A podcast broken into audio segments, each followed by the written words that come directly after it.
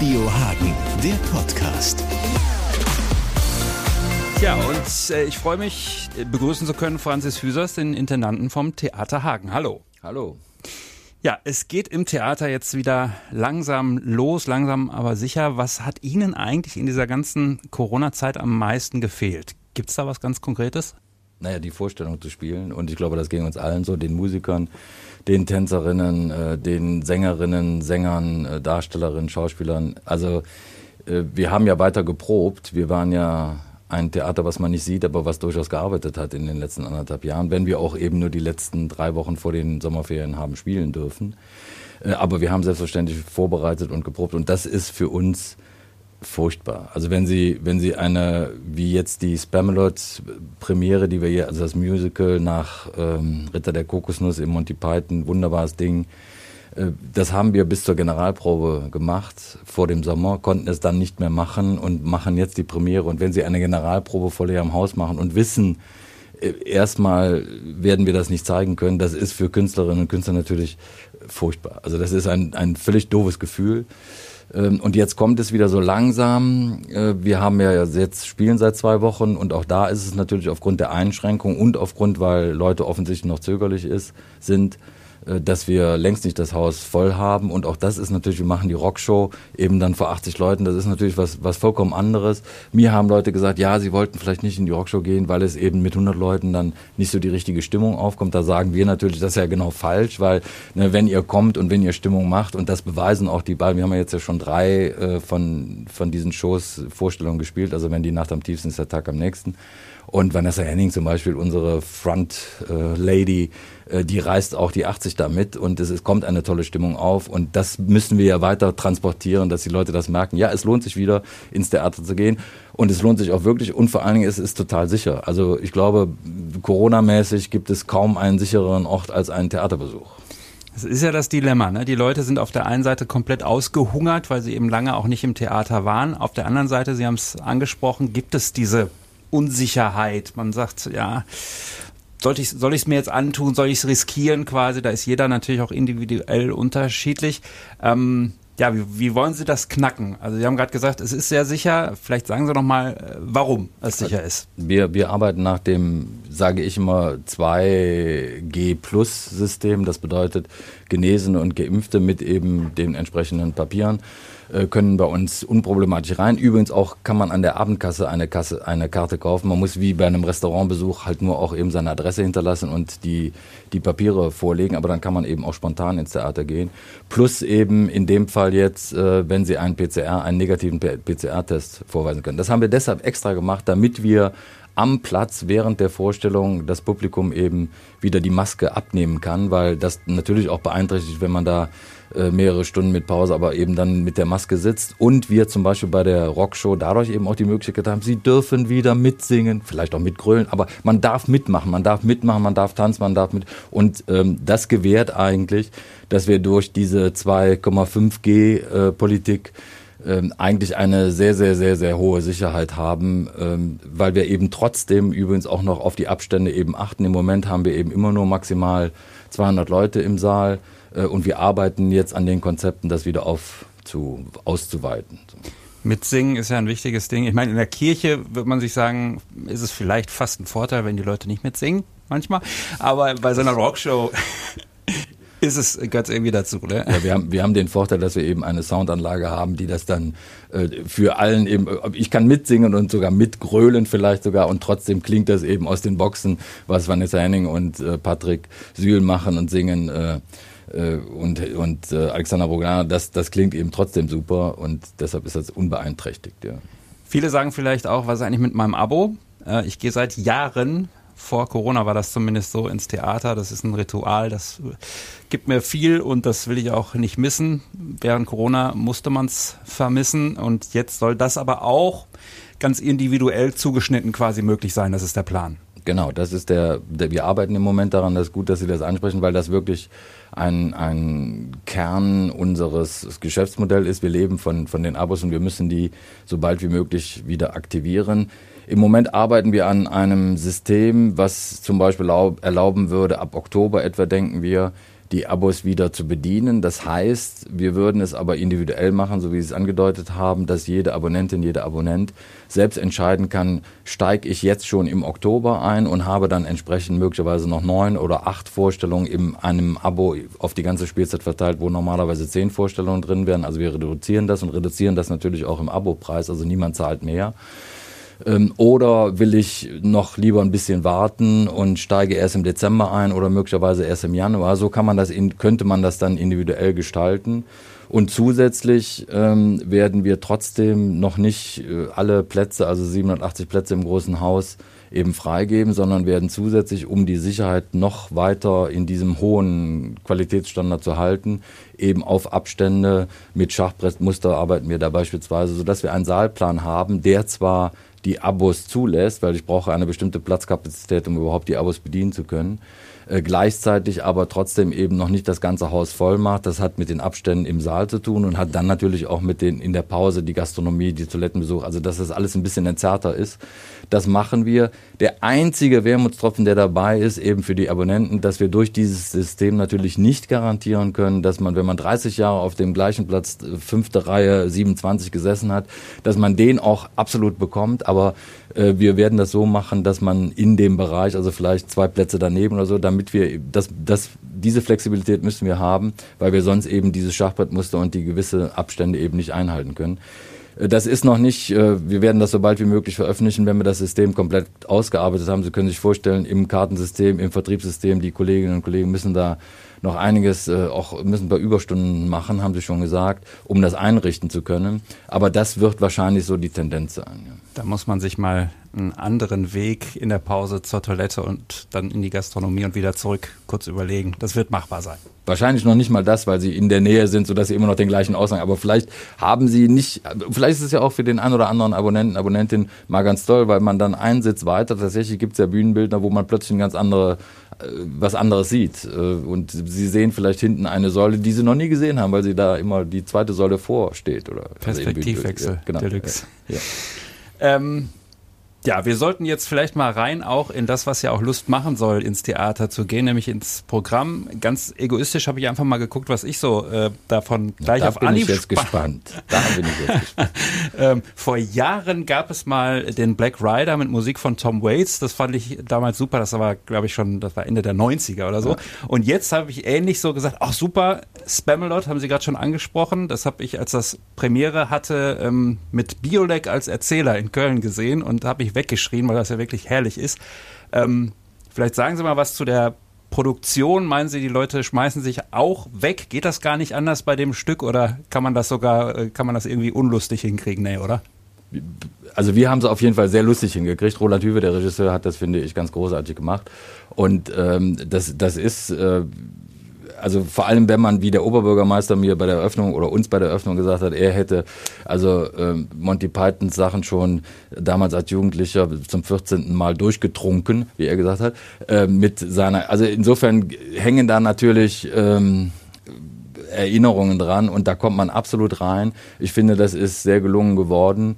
Ähm, und die Monty Pythons Fans werden auf jeden Fall da auf ihre Kosten kommen. Also kann ich nur empfehlen und ist wirklich toll.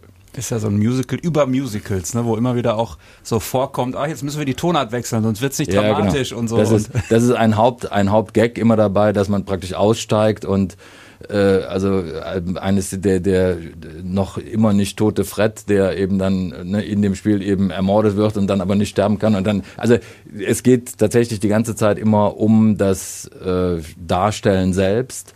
Äh, und insofern gibt es so ein Meta, so ein Dauer. Running Gag ist, ist auf dieser Meta-Ebene, ja. Und es gibt dann Kokosnuss im, in der Gastronomie, Kokosnüsse. so.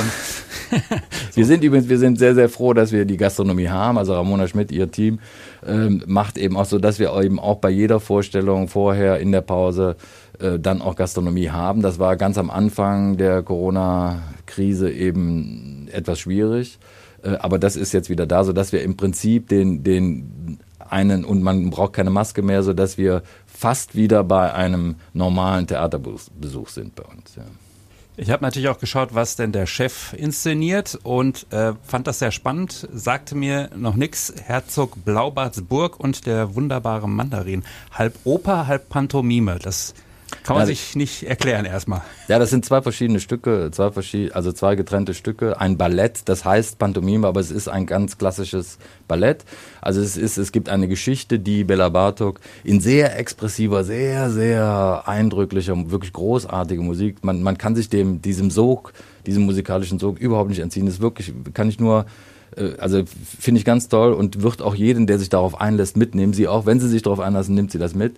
Also in dem positiven Sinne, dass sie da gefesselt sind. Und das ist äh, als Ballett erzählt eine Geschichte ähm, von, ein, von drei Strollchen, wie es da heißt, drei Verbrechern, die ein junges Mädchen, ein schönes Mädchen engagieren, die auf der Straße praktisch sich als Prostituierte anbieten soll und aber gar nicht, da kommt es eben gar nicht zum Sex, sondern die sollen nur die Freier anlocken in eine Höhle und dann werden die ermordet und ausgeraubt wieder, also die und dann kommt der, der sogenannte wunderbare Mandarin, also dieser, der Name kommt eben daher, dass das so ein chinesischer hoher Beamter war, den man immer besondere Fähigkeiten zugesprochen hat. Und dieser Mensch kommt und wird auch da angelockt und die versuchen den immer umzubringen und kriegen den nicht tot, wie man so sagt. Also sie, sie erdrosseln den, erstechen den und er stirbt nicht, er steht immer wieder auf. Bis ganz zum Schluss hängen die den auf. Und äh, er kann dann endlich sterben, als er seine Liebe zu diesem Mädchen gesteht. Und dieser romantische Stoff, den hat Bela Bartok ähm, in ein Ballett, also ohne Worte, eben vertont. Und äh, Kevin O'Day, der hier in Hagen auch schon mal mit, dem, mit der Ballettkompanie gearbeitet hat, in der Stadthalle dann beim Konzert eine Choreografie aufgeführt hat, der wird das äh, choreografieren, diese Geschichte. Und vorher, weil das ist, das ist eine gute 35 Minuten wirklich expressive, intensive Musik, eben dann als Ballett. Und vorher gibt es eben die Oper, eine Kurzoper, eben von dem gleichen ungarischen Komponisten Bela Bartok, Herzog Blaubartsburg. Das ist die Geschichte. Auch so, es geht auch um Männer und Frauen und äh, Herzog Blaubart, äh, vielleicht dem einen oder anderen bekannt als Märchenstoff, äh, der eben die Frauen ermordet und bei der vierten je nachdem, welche Version vom Märchen man liebt, liest, äh, wird die, wird die junge Frau dann, die vierte Frau eben dann von den Brüdern gerettet oder eben auch ermordet. Aber es ist eben so ein frauenschlechter äh, Mythos. Und den hat äh, Bela Bartok äh, fast symbolistisch äh, vertont, indem nämlich ähm, insgesamt sieben Türen, also er bringt seine neue Frau Judith nach Hause und das ist so wie äh, die spannende Sache, ja, ich gehe jetzt mal einkaufen oder gehe mal Zigaretten holen. Also du darfst alle Türen öffnen, nur diese darfst du nicht öffnen und wir wissen, was das passiert. Das ist natürlich der größte Reiz, sie dann zu öffnen. Und sie öffnet dann nacheinander die sieben Türen und findet eben die Waffenkammer und die Schatzkammer und den Garten und die Ländereien, die er, und er zeigt ihr die auch. Und natürlich ist das radikal äh, vertont als äh, symbolische Darstellung des Inneren dieses Mannes. Also er öffnet sich praktisch mit jeder Tür eben weiter. Und das Spiel ist, dass, dass er als Verbrecher eben versucht, sie zu sich zu ziehen und mit ihr eben ähm, ja letztlich auch die Ehe zu vollziehen. Äh, und sie äh, fasziniert davon ist, so ein bisschen, wie nennt man das, Stockholm-Syndrom, so ein bisschen fasziniert ist von diesem Täter und gleichzeitig Angst hat und das ist eine Annäherung. Ähm, und ich will das im Grunde genommen in dieser Märchenform auch lassen, aber das radikal ernst nehmen, diese Metapher, und das wird dann so eine Art Szene einer Ehe, die sich dann aber plötzlich in einem surrealistischen Traum äh, auflösen. Und diese beiden Stücke, wo man jetzt diskutieren kann, wie hängen die thematisch zusammen oder nicht, da ist viel Stoff drin, was man noch diskutieren kann, die machen wir eben an einem Abend im Januar und haben damit eine Farbe in dieser ernsten Opernprogrammatik, äh, eben frühe moderne ungarische Moderne mit Bela Bartok, die noch relativ unbekannt ist, die sich aber absolut lohnt zu hören. Und das nochmal, weil ich ja ohnehin immer versuche oder immer wieder mal versuche, so spartenübergreifende Dinge zu machen, eben in Zusammenarbeit mit dem Ballett. Wenn ich da eben zu dem Ballett was sagen darf, weil wir diese Spielzeit durch den Weggang von Margaret Donner nach Osnabrück haben wir uns entschlossen, diese Spielzeit eine ganz besondere Spielzeit zu machen, eben mit drei Choreografinnen, die normalerweise hätte man dann nur einen oder dann vielleicht einen Gast die eben drei verschiedene Ballette kreieren. Und das erste wird jetzt Ende Oktober von Gundela Peutert, die eben jetzt als Gastchoreografin mit der Ballettkompanie auch ähm, das, das Werk einstudiert. Eine Neukreation, sein Fährmann, also so ein bisschen von Charon abgeleitet, der die Toten über das Wasser bringt, aber eben ausgedeutet in sehr vielfältiger Weise mit eben Musik, die dann vom Thomann kommt. Das ist Ende Oktober, dann kommt eben Januar Kevin O'Day mit äh, der wunderbare Mandarin und dann kommt im Frühjahr Urs Dietrich, Urs Dietrich auch eine, eine Ikone der, der Choreografie in Deutschland der einen Abend mit Musik, mit Streichquartetten äh, choreografieren wird und kreieren wird, auch eine über eine eine Uraufführung unter dem Titel Über uns. Äh, also so haben wir drei wirklich verschiedene choreografische Handschriften, die mit dem Ballett arbeiten und die Tänzerinnen waren total begeistert, als sie dann auch die Namen hörten, also diese verschiedenen Leute kennenzulernen und ich denke, das äh, wird sich dann auch auszahlen für das Hagener Publikum, weil man eben da was Verschiedenes sieht und dann werden wir in der übernächsten oder in der nächsten Spielzeit eben dann, denke ich, auch wieder eine richtige Ballettdirektion haben. Okay, also trotzdem also quasi spannend überbrückt, bis es soweit genau, ist. Ja. Das war die Idee, ja. ähm, spartenübergreifend sind wir im Grunde auch wieder da, was ich mir noch notiert habe und was Sie auch schon angesprochen haben in Sachen 2G macht in diesem in diesem Rockformat eigentlich äh, auch dann schon Sinn, es so zu machen, dass man auch mitgrölen kann. Ähm, das ist ja eigentlich vom Setting her und vom Konzept her nichts revolutionär Neues, dass auf einer Bühne ein Rockkonzert stattfindet und Sängerinnen und Sänger da rumlaufen. Ähm, in Hagen schlagen solche Formate seit einiger Zeit total ein. Ich weiß nicht, ob Gildo Horn da so ein bisschen die Tür geöffnet hat. Ähm, haben Sie da eine Erklärung für, dass, dass jetzt auch mit Heroes dann quasi das nächste Programm kommt, weil die Leute es einfach sehr, sehr mögen? Genau, also das, wir haben in, in dieser Spielzeit eben dann tatsächlich zwei Rockshows, die, die ich ja quasi da, will ich sagen, erfunden, aber angefangen habe eben hier in Hagen, äh, also im Theater. Die erste war eben super erfolgreich, in the Wildzeit. Ähm, und wir haben in dieser Spielzeit eben jetzt zwei, eben wenn die Nacht am tiefsten ist der Tag am nächsten und eben Heroes nach frei nach David Bowie, We Could Be Heroes Just for One Day, was Thilo Borowczak wieder inszenieren wird, der eben auch in the Wildzeit inszeniert hat. Die Idee dabei war, weil als ich hier nach Hagen kam, ich gebe zu, bevor ich nach Hagen kam, kannte ich Hagen nicht besonders gut. Und als ich dann hierher kam, habe ich dann natürlich sehr, sehr schnell erfahren, dass Grobschnitt beispielsweise, die bei mir selbstverständlich seit 16 im Plattenschrank stehen, äh, aus Hagen kommen, Nena selbstverständlich, äh, extra breit, also dass, dass es hier eine, eine wirklich gewachsene Tradition mit Rock-Pop-Musik gibt. Und ich gedacht habe, ja, wir müssen da was machen und was anderes als also die, die Musical nochmal eine andere Farbe reinzubringen. Die Idee war nicht nur einfach eine Rockshow zu machen, sondern das wirklich theatral zu machen mit den, mit den Mitteln, die wir haben. Also es gibt ähm, immer wieder kleine Szenen, die stattfinden. Es gibt immer wieder starke Versuche, das Publikum einzubinden.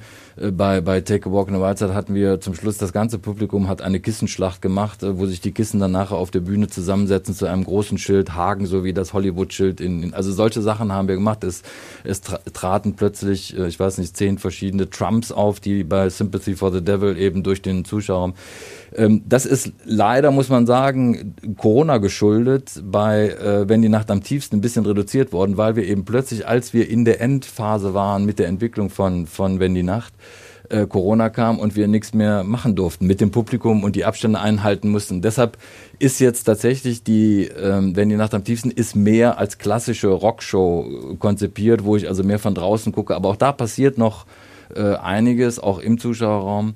Äh, aber trotzdem, das gebe ich zu, äh, ist es mehr Rockshow. Aber die Idee ist eigentlich, dass da viel mehr passiert äh, und wir die einzelnen Songs durch kleine theatrale Szenen eben illustrieren und auch, auch mal witzig machen, mal zum Nachdenken auch machen, äh, also sehr unterschiedlich damit umgehen ist, denke ich mal, eine Farbe, die wirklich auch zu Hagen auf jeden Fall passt. Ja. Merkt man ja auch an den Leuten am Zuspruch.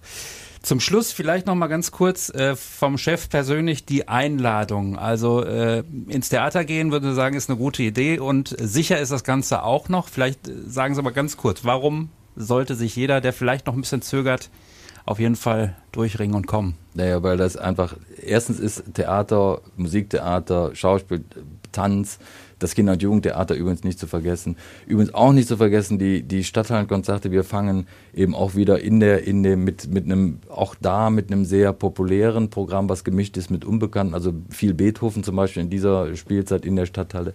Äh, das ist natürlich ein kultureller Genuss. Auch da sind die Vorlieben, wie wir am Anfang gesagt haben, von der Erfahrung natürlich unterschiedlich. Aber ich wünsche mir und kriege das auch von vielen Zuschauerinnen und Zuschauern immer bestätigt, wenn man sich auf neue Dinge einlässt, bei uns, die wir eben auch bieten, dass das eben auch lohnenswert sein kann und dass man plötzlich eben was Neues entdeckt. Also insofern ist das, was wir bieten, unser Angebot im Stadttheater, eine Mischung aus äh, Bekanntem, wo man eben sich von mir zurücklehnen kann und das genießen kann, oder eben aber auch äh, sehr viel, was man neu entdecken kann, was man vielleicht noch nicht kannte. Und in dem Sinne, in dieser Kombination von von Unterhaltung, äh, auch unter Benutzung von, von schon Bekannten und Neuentdeckungen. Dadurch erfüllen wir, glaube ich, eine Art, in Anführungszeichen, Bildungsauftrag und, und erfüllen eine ästhetische Bandbreite, die wir als demokratische Gesellschaft brauchen. Also ich glaube wirklich, ganz, ganz ernst, ich sage das immer wieder, äh, glaube an die, an die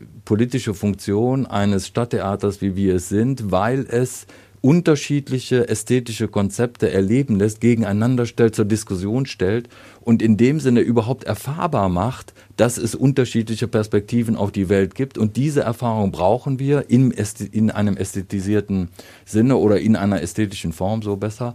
Äh, damit wir verstehen, was eigentlich Demokratie ist. Dass, dass wir uns zusammenfinden, obwohl wir unterschiedliche Zugänge haben, obwohl wir unterschiedliche Ausdrucksweisen haben. Auch Ausdruck ist ja in gewissem Sinne eine Kunst. Also insofern erfüllen wir durch Unterhaltung und Bildung letztlich eine politische Funktion, nämlich das demokratische System zu erhalten. Also rein ins Theater, es gibt für jeden was. Und Spamalot wäre jetzt meine Empfehlung auf jeden Fall. Da kriegt man auf jeden Fall was ich, zu lachen. Ich muss an der Stelle immer sagen, wir spielen aber auch Parsival von Richard Wagner. Ja, das gehört wie Spamalot. Das ist die andere Seite. Genau, für mich gehört das auch zusammen. Beide ja. Seiten gehören zusammen. Genau. genau. Ja. Vielen Dank, Franzis Süßers. Danke. Radio Hagen, der Podcast.